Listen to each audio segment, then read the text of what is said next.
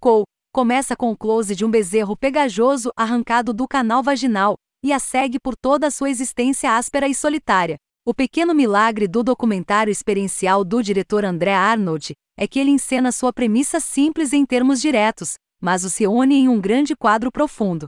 Seu assunto, uma vaca leiteira chamada Luma, cresce sob a tutela de fazendeiros que parecem, para todos os efeitos, cuidar de seus interesses. No entanto, com Arnold centralizando o olhar de seu sujeito, até mesmo seus gentis papéis de fundo são questionados.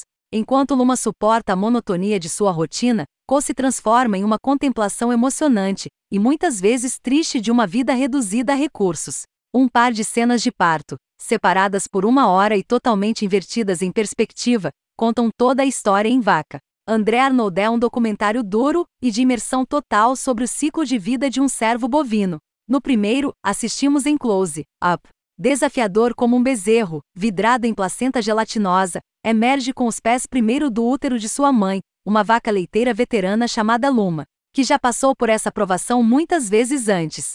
A câmera está travada no traseiro de Luma, estranhamente separada de seus murmúrios de desconforto como se ela fosse pouco mais que um recipiente para uma nova vida.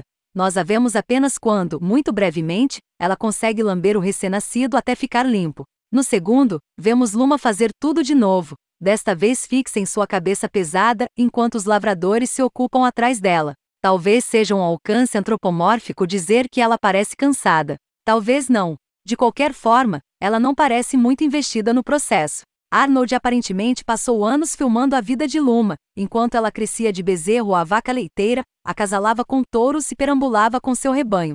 A câmera da diretora de fotografia Amada Kowalczyk se aproxima da ação a cada capítulo, até esbarrando no assunto mais de uma vez.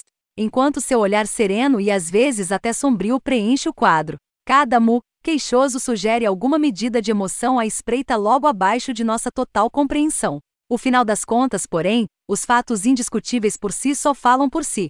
Um bezerro nasce, imediatamente separado de sua mãe, isolado, alimentado, vendido. Seus chifres cauterizados com calor, e em pouco tempo, é transformado em leite e máquina de bebê que sua mãe já era antes. Os breves momentos de pastagem sem estresse nos campos são breves e sempre chegam ao fim. Não importa de que maneira se olhe, seja no nível da vaca ou não, a vida desses animais não é feliz. Portanto, a questão ética que permanece não é se esses animais estão sendo bem tratados ou não, mas simplesmente com o que estamos dispostos a conviver.